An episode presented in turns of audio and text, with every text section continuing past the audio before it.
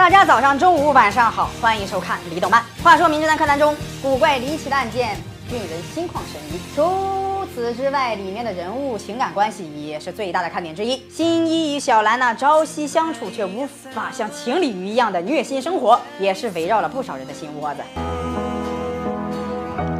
喜欢浩辰的第一千零一天，三年来我每天都在这里守候，看着浩辰从对面走过，可他。从没有看过我一眼？除了新一与小兰之外，柯南里面还有不少的情侣，为名侦探柯南中增添了不少的精彩看点与内容哦。比如这个服部平次和远山和叶、铃木原子和京吉真等。而最惊险刺激的，非警视厅警察们的恋爱故事莫属了。因为比较火爆，所以还专门为他们开了一个专属系列《本厅刑事恋爱物语》，来讲述这些警察的恋爱故事。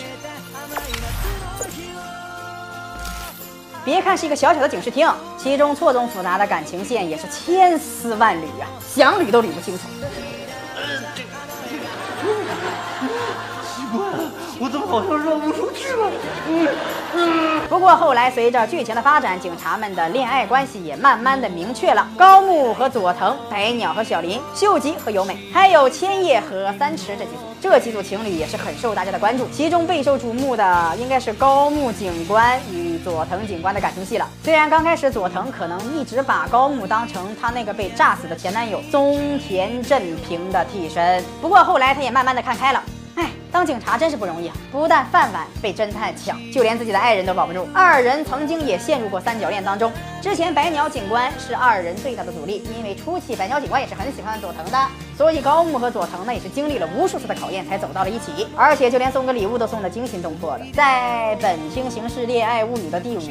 其中，高木终于和佐藤约会了，而且高木还买了珍贵的戒指，想要送给佐藤。一直想找机会，却一直也拿不出手。而且二人在约会的过程中，还一直受到白鸟警官的暗中干扰，高木完全没有机会送礼物呀。结果后来还卷入到了一起毒枭的案件当中，这下约会完全泡汤了。最惨的是抓捕毒枭的过程中，高木的戒指还掉进了湖里，约会泡汤了，戒指也没了，真是祸不单行啊！还有这个戒指其实是高木分期买的，剩下的贷款还要继续还呢。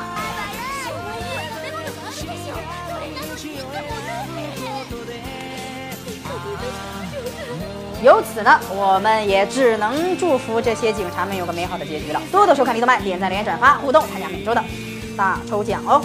何バカなこと言ってんのよ、もう。だ、だから何なんですか。